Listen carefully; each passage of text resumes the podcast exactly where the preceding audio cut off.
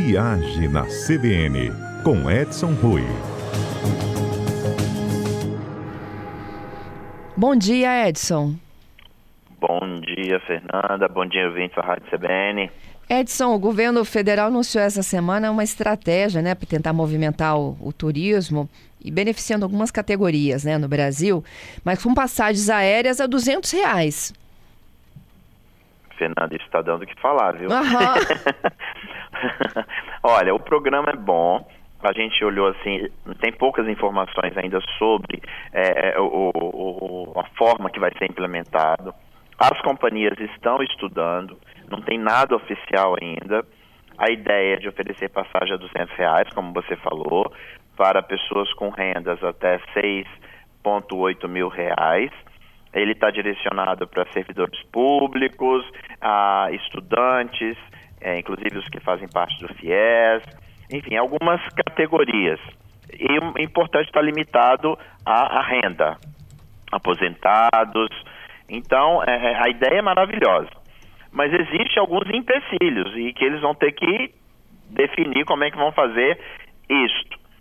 Primeiro, a, o programa está baseado em utilizar lugares ociosos de uma aeronave. Olha, as companhias aéreas já têm isso, já sabem como funciona e como teriam que fazer. Seria o famoso last minute, que é uhum. é comum em outros lugares do mundo. Você chegou no aeroporto e aí no aeroporto tem uma tarifa é, especial para você embarcar diretamente no aeroporto aqui no Brasil. São aquelas que não foram vendidas, não é isso, Edson? Exatamente. E aqui no Brasil não foi implementado por uma série de restrições. É, várias. Ah. É, agora, o programa de como vai funcionar, todos nós queremos saber. Porque a informação que a gente tem, por exemplo, que vai ser via aplicativo da Caixa Econômica, você vai poder parcelar isso na Caixa, a Caixa vai fazer o, o pagamento, é, o, o, que a gente sabe é, de programas anteriores é que se ficar muito complicado, isso acaba não prosperando. É, a ideia é maravilhosa, mas o negócio é botar isso de pé, Fernando. Pois é, é, eu li né, que aposentados, estudantes, funcionários públicos estariam contemplados no programa, né? E iam ser definidos trechos. Hoje a gente consegue comprar alguns trechos por, até por menos de 200 reais. Exatamente, porque pensa aqui comigo, Fernando, uma companhia aérea tem um voo, vamos pegar os voos que saem de Vitória, a gente tem um voo aí, por exemplo, para Fortaleza, tá? aí tá bom, esse é direto. Mas se a gente pega um voo, por exemplo, para Manaus, que ele tem um Vitória, Brasília, Brasília, Fortaleza. Uhum. Tá. A companhia vai trabalhar com os lugares ociosos. Ela vai saber quando que vai ter esses lugares ociosos. As pessoas vão se programar quando para viajar. Uma pessoa que queira fazer uma visita a um parente, por exemplo, em Manaus, ele quer se programar com muita antecedência. Claro, você não pode chegar lá e falar, ó, oh, tô chegando aqui daqui a cinco minutinhos. Você entendeu que isso não é Adorei é fácil isso. de implementar? É, não é fácil de implementar. Porque, por exemplo, a companhia, na hora que vê que a demanda está crescendo naquele voo, que as companhias, para o nosso ouvinte entender, elas trabalham com o yield, que é um sistema de gestão que dá, por exemplo, que no dia 10 de abril, nos últimos 3, 4, 5 anos, o voo saiu é, de Vitória para Brasília com tantos por cento, com 85% de ocupação. Uhum. Então tem 15% aí ocioso. Mas e o Brasília Manaus? Saiu com 100%. Já danou a, o processo de fazer essa pré-seleção. Mas mesmo assim, vamos imaginar que teve 15% nos últimos cinco anos de baixa ocupação, de disponibilidade. Uhum. Tá bom, eles lançam o programa começa a vender muito por algum motivo naquela data, a companhia vai deixar de vender por mil para vender por duzentos?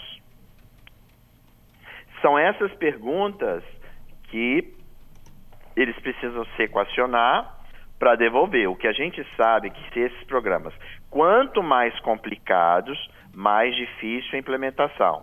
Acho ótimo, acho maravilhoso é, é, o transporte aéreo ele tem que ser socializado mesmo, assim, nesse sentido. Quanto mais pessoas viajando, melhor. Mas a implementação não é tão fácil assim. Pois é. é. Tem algumas empresas aéreas que teriam anunciado adesão ao programa. São elas a Azul e a Gol. Mas, como você disse, ainda não tem nada oficial e nem como acessar essas passagens a 200 reais. A informação que a gente tem é de que essas companhias disseram que estão estudando. Não, porque não tem ainda concreto, entendeu, Fernanda? Ainda não está concretizado. Eles precisam encontrar uma fórmula. Como uma pessoa vai ingressar para comprar esse estoque de lugares? Quem é que vai fazer a seleção? Vai ser feita a seleção por onde? Pelo programa da Caixa? É da Caixa que vai sair o input para fazer a emissão? Porque a gente tem que pensar num todo, né? As possibilidades de fraude, de pessoas que não precisam, que estão aderindo a esse tipo de programa. Então, eu acho que é aí o grande. o pulo do gato para a implementação. A dificuldade vai estar passando por aí. Como vai ser gerada essa emissão? É um lock? É um código? Aí esse código passa para outro? Enfim, tem milhões de opções, viu, Fernando? Eu lembro que uma vez uma certa companhia aérea fez um acordo com uma classe específica de um, eu acho que eram jogadores, eu não sei de que que é.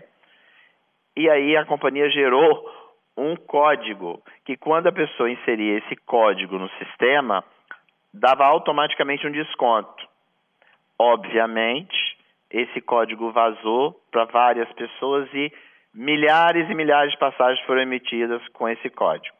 Então, assim, é, é muito sensível. Como implementar? Te agradeço, Edson. Até quinta que vem, hein? Mas estou torcendo, viu, Fernanda? Até quinta. Estou torcendo para que encontre uma solução para que a gente possa viajar mais. Com certeza. Viajar é tudo Essa de bom, ideia. não é? Oh? é a melhor coisa que tem, gente. Aproveitar nosso tempo livre aí viajando, né? Conhecendo Fernanda, lugares diferentes, é pessoas é diferentes, comidas diferentes, é tudo de bom.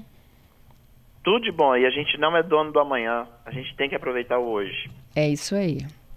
Obrigado. Até quinta que vem. Até quinta.